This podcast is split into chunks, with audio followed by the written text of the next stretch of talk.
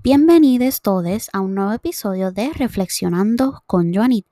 Esta semana vamos a hacer algo diferente. Se van a estar subiendo cuatro episodios para poder reponer todas aquellas semanas que se habían perdido de los episodios que tenían que subirse al podcast. Y quisiera comenzar este primer episodio de esta semana con el tema de comunicación. Me quiero enfocar en dos formas de comunicación.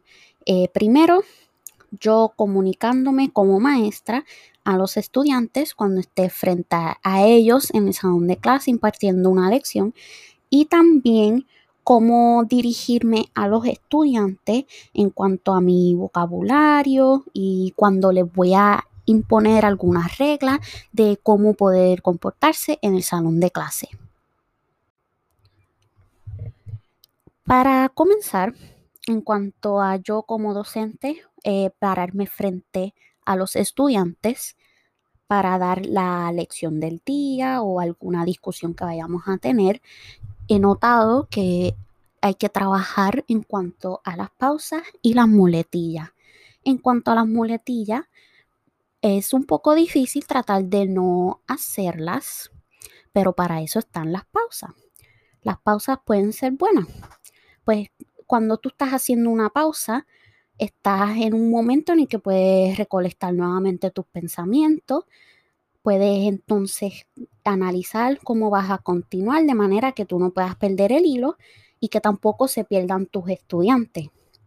Por medio de las pausas también entonces tenemos el espacio para hacer preguntas, hacer comentarios, así que las pausas son buenas porque ayuda a que los estudiantes pues sientan que tienen ese momento de poder dar su opinión o de exponer alguna duda. En cuanto a las muletillas, a mí se me hace un poco difícil, pero es algo que con mucha práctica se puede mejorar, porque las muletillas pues no inspiran confianza y yo como maestra tengo que mostrarle a mis estudiantes que yo conozco, yo he estudiado de lo que yo les estoy hablando y también puedo ayudar a que los estudiantes estén más atentos a lo que estoy hablando.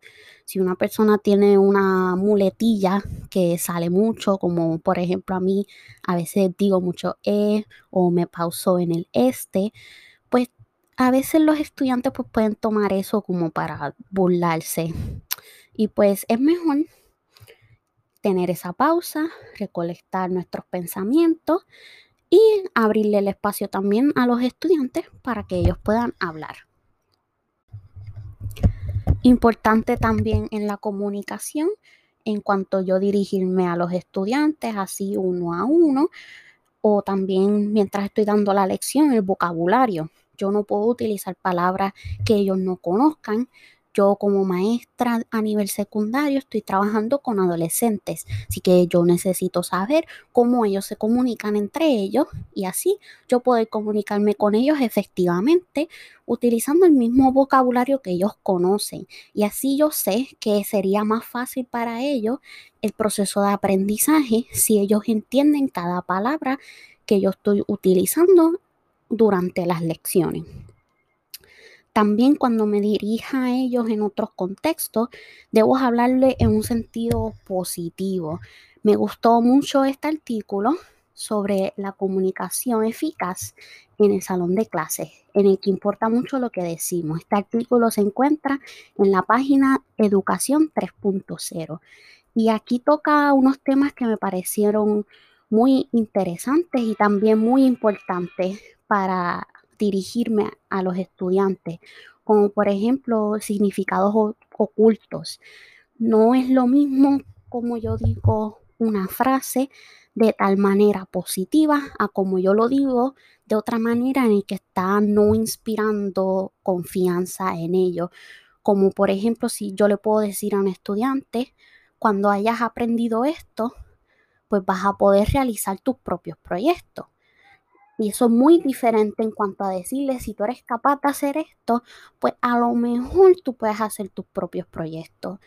Cuando yo les digo, cuando hayas aprendido, les estoy dando una manera de pensar positiva en el que ellos saben que tienen unas altas posibilidades de poder hacer proyectos por ellos mismos. pero de la otra forma en que lo digo, con una forma de, de negatividad, eso va a poner en duda sus capacidades de lograr las cosas. Así que bien importante es reforzarlos positivamente. También es bueno de que en cuanto a alguna tarea que tengan que hacer o a lo mejor ayudar en algún comportamiento, es importante darles algo como un doble ciego. O sea, ofrecerles la oportunidad de elegir. Yo puedo decir, en vez de deja de correr, les puedo decir, puedes caminar. O también en un trabajo que tengan que hacer, yo puedo decir, puedes empezar con esta tarea puedes empezar por la siguiente que va después de esta. También, en vez de decir, ok, no lo quieres discutir solo, pues te estoy dando la opción de que puedas discutirlo en pareja o en grupos. Y eso es muy importante, les estás dando la posibilidad a ellos de poder tener opciones y de también de que ellos reconocer que tienen posibilidad de hacer más de lo que ellos esperan de sí mismos.